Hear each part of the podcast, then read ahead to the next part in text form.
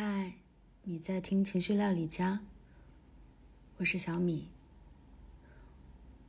我和他在一起差不多七年，从二零一一年的十二月八号到二零一八年的六月。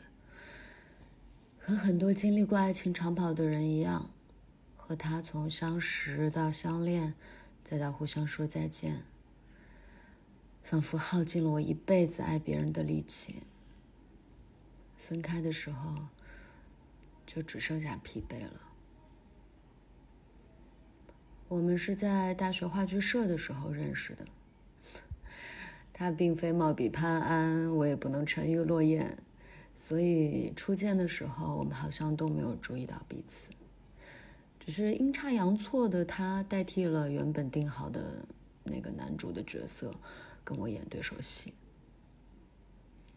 他有一个圆圆的脸，性格呢很温柔，甚至有点可爱的憨厚。我那个时候最喜欢的事就是各种搞怪，把他逗得直不起腰来。又在他因为我的笑话笑得没法认真对戏，被学姐骂了之后，跑过去安慰他。后来回想，其实那个时候我就已经。悄悄把这个人放进心里了吧？我这个人呢，凡是内心里喜欢或者在意的人，就会不自觉的流露出好感。嗯，同性朋友还好，如果是异性朋友的话，事情往往会发展成对方都已经误会，可以开始一段感情了，但是我还是只是拿对方当好朋友。我和他的开始，大概就是这样一个模式。那个时候，因为话剧公演结束，不需要在一起排练了，这就意味着不同系、不同宿舍楼的我们，将很难在不刻意联系对方的情况下再有交集。我心里暗暗惋惜，我不想失去这个我认为很值得交往的朋友。于是，我就抱着我要继续和这个人做好朋友的心情，发了短信过去。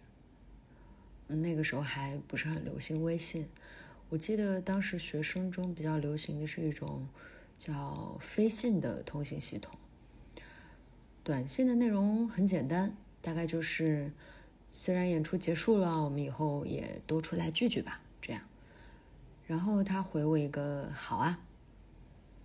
我印象蛮深刻的是，嗯，他第一次单独约我是去富春茶社吃早饭。大概因为这个时间、这个地点和这个内容，我完全没有把这个当做一次男女生的约会来看，所以在他第二次约我吃早饭的时候，我还想要不要把室友叫上一起，因为上次 吃的还不错，也挺好吃的，独乐乐不如众乐乐嘛。之后呢，我们就保持着偶尔出来吃早饭的，在我看来算是好朋友的关系。直到话剧社的大家提议来一次社聚，聚会的内容是吃饭、压马路，还有去唱午夜场的 KTV。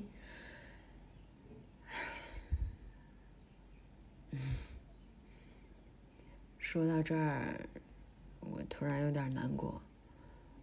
我细细的回忆这么多细节，但是记忆里这么生动的这个人。现在已经跟我没有任何的关系了。哎，有的时候觉得自己特别欠，越痛苦越想远离的事情，就越会自虐式的忍不住翻出来一遍又一遍的去回忆，就好像想要抓住什么，好像只要这样回忆下去，这个故事就依然是生动的，不会结束的。嗯，那天聚会上面。一群刚进入大学的年轻人互相逗趣打闹，哄笑作一团。我想不起来是因为什么理由，我们俩莫名其妙的被周围的人起哄，喝交杯酒。在震耳欲聋的起哄声中，我和他的对视里面有一些尴尬，又好像有点别的东西，也许。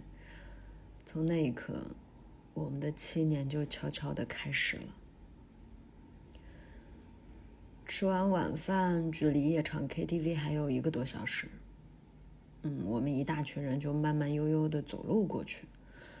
我们俩非常有默契的留在了队尾。印象里，他牵了我的手，然后傻傻的说：“没想到第一次和你压马路会是这样。”当时我还没懂他这句没头没脑的话是什么意思。嗯，后来到 KTV 里面了，他看出我有点困。就让我坐到他身边，拍拍我的肩膀，告诉我可以靠着他的肩膀休息。我犹豫了一下，这样的动作好像不是普通朋友之间会做的吧？不过我挺喜欢眼前这个家伙的，他呆呆的微笑让人很有安全感。然后我就顺应心意，又带点雀跃的靠了过去。大概他也没有给很多女孩靠过肩膀吧。我呢，其实靠的并不舒服，但还真就朦朦胧胧的睡了过去。KTV 嘈杂的歌声变得空远，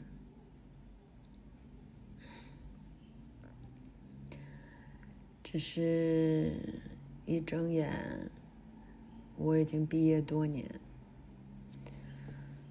躺在上海的出租屋哭湿的床上，而我的身边已经早已没有他。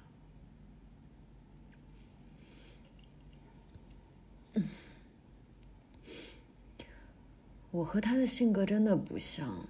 刚开始交往的时候，我不知道要看手机，也不知道要及时的去回消息，还不知道服软撒娇哄他开心。女汉子人生的第一次恋爱，说话做事竟然就像一个直男，总是把他气得歇斯底里的掉眼泪。我记得最清楚的一次，中午下课和室友吃完饭，走出食堂看了一眼手机，四十多条未接来电都是他的，我吓了一大跳，赶忙就回拨过去。原来是前几天中午他想和我一起吃饭，但是我都没有接到他的电话。这次他生气了，就饿着肚子不停的打我的电话。之后当然是少不了被他生了好一通气，要我费劲哄了半天。那个时候才发现，这个经常看起来蠢蠢的家伙，有的时候还真是固执。惹不起，惹不起。刚刚进入到大学的我，也开始学着独立生活，尝到了父母不在身边的自由，还有苦涩。宿舍还没安装公共洗衣机的那段时间，冬天在宿舍用冷水洗衣服，那个时候超级想家。但是恋爱之后，身边多了这个固执的小家伙。他霸道又迅速的占据了我每顿饭和每一天的课余时间，我好像就变得没那么想家了。原来一个人的心是那么小，装不下几样东西，所以当少了任何一样的时候，才会格外难过。嗯，他喜欢轮滑。大概女生都会觉得，嗯，喜欢运动的男生都蛮帅的吧。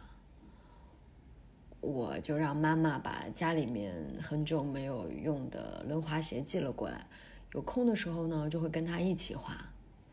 但是我很笨，没什么基础，学的又很慢，踉踉跄跄往前走的时候，他已经在练背身过桩了。嗯，但是因为他的轮滑社团有他交往短暂的前女友，所以他也很少让我参加轮滑社的刷街活动。他是个很温柔的人，前任和现任的安全距离他一直保护的很好。在记忆里，除了他的温柔和傻之外，还有我们歇斯底里式的吵架。每次几乎都是他先生气，我才隐隐察觉到，好像，好像我做了什么过分的事情。有几次，都把他气哭了，我就愣在旁边不知所措。过了很久，才笨手笨脚的过去安慰他。气得最急的那次，他抬手给了自己一巴掌，说他舍不得打我，所以就打自己。我感到有点害怕、同情，还有内疚。我害怕他的这份执着，同情他的卑微，内疚自己的莽撞。但是私心里又有点窃喜。一个会为你做到这样的人，应该不会轻易离开的吧？直到快分手那会儿，和分手之后，我也流了很多很多的眼泪，好像是把这几年欠他的眼泪一并还给他了。那个时候，我才开始思考：为一个人流泪，不是卑微，而是太过在乎；而为一个人流干眼泪，真的好难过，好难过。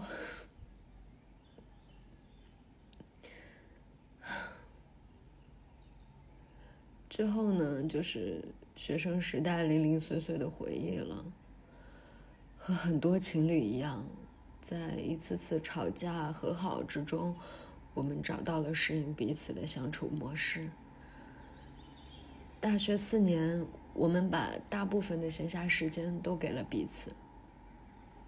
虽然我们爱好不同、性格不同、梦想也不同，但是我们还是手牵手逛遍了那座城市的大街小巷，去了周边的城市，还有古镇旅游。习惯了身边总有这么一个人，习惯了扎根在彼此的世界。直到毕业，我读研，他回家，两个城市，两个未来。那个时候年少无知，只听说在毕业这道坎上，不知道砍死了多少对情侣，但我自己还傻傻的以为，我跟他会是不一样的那一对。毕业以后，我在上海的外企找了工作，他在家里考公。作为职场新人的我，要花很多的心思应付工作上的事情，我们两个人的联系就在不知不觉、不知不觉之间变少了。那个时候的我还不知道，我们俩的人生轨迹已经走向了永远不会相交的方向。直到他有一次开口说，要我去他的城市，他家里给我安排工作。之后就是铺天盖地的催促和询问，他的妈妈也加入进来询问我的意思，我有点吓傻了。我还没有做好安排自己未来的准备。我知道，如果去了他的城市，我会离我的梦想越来越远。但是他呢，也不会轻易的放弃自己的工作来上海找我。他说，在上海，他给不了我未来。我一向比较务实，不打无准备的仗，但是也并不相信车到山前必有路。在习惯了依赖他的这么多年里，我把所有的自私和任性都打包在了他的身上。哪怕是在那个节骨眼上，我也从来没有务实的思考过这段感情。我固执的从来都没有想过这段感情会有终点。我选择不去相信一个陪在身边那么久的人，有一天会离开你。生老病死，爱别离。愿增会求不得。顺风顺水的长到这么大，生活开始叫我一一领教。那段时间，我挣扎在工作不顺心还和感情不顺心之间，疲于应付。甚至开始惧怕他每天晚上打来的电话。我不知道如何说服他来，我也不知道如何说服自己走。我不知道在电话里怎么和他妈妈规划我们的未来。他哭得声泪俱下。现在看来，那个应该是他为这段感情做出的最后的努力了。原本他隔一段时间会来上海看我，可是后来他的电话也渐渐的少了。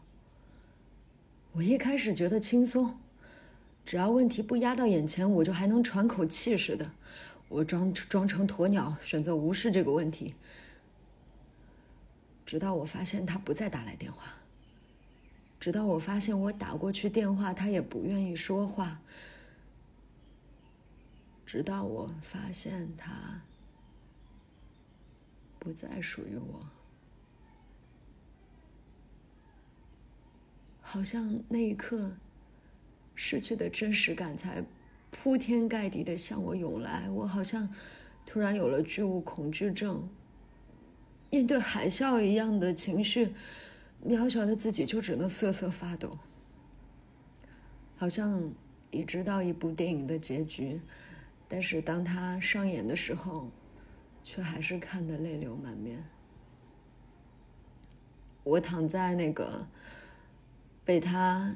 因为坐长途车来看我生病发烧流的汗渍染黄的枕头上，痛苦，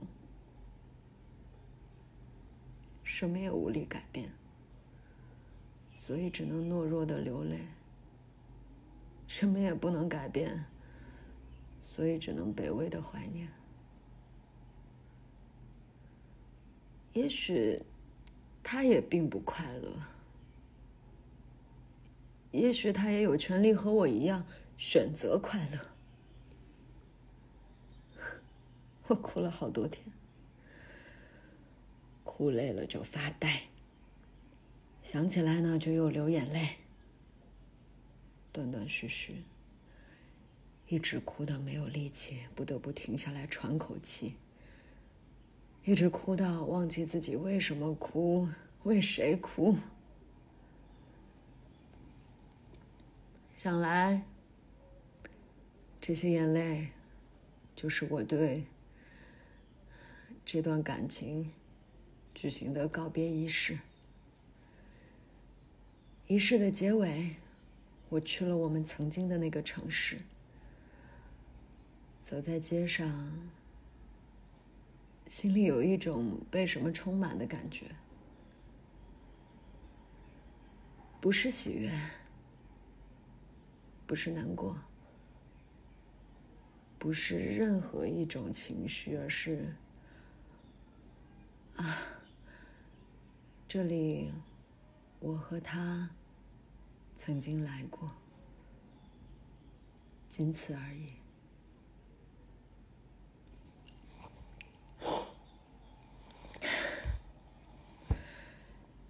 时隔多年。我仍然会在极其偶尔的时刻想到他，一瞬而过，留下羽毛飘过空气的风。我把这段感情作为人生的拼图收藏，感恩，感恩自己认真的爱过，认真的哭过，放肆的撒娇过，自私的任性过。疼痛的告别过，勇敢的坚强过，这是生命给我的一份礼物，我甘之如饴。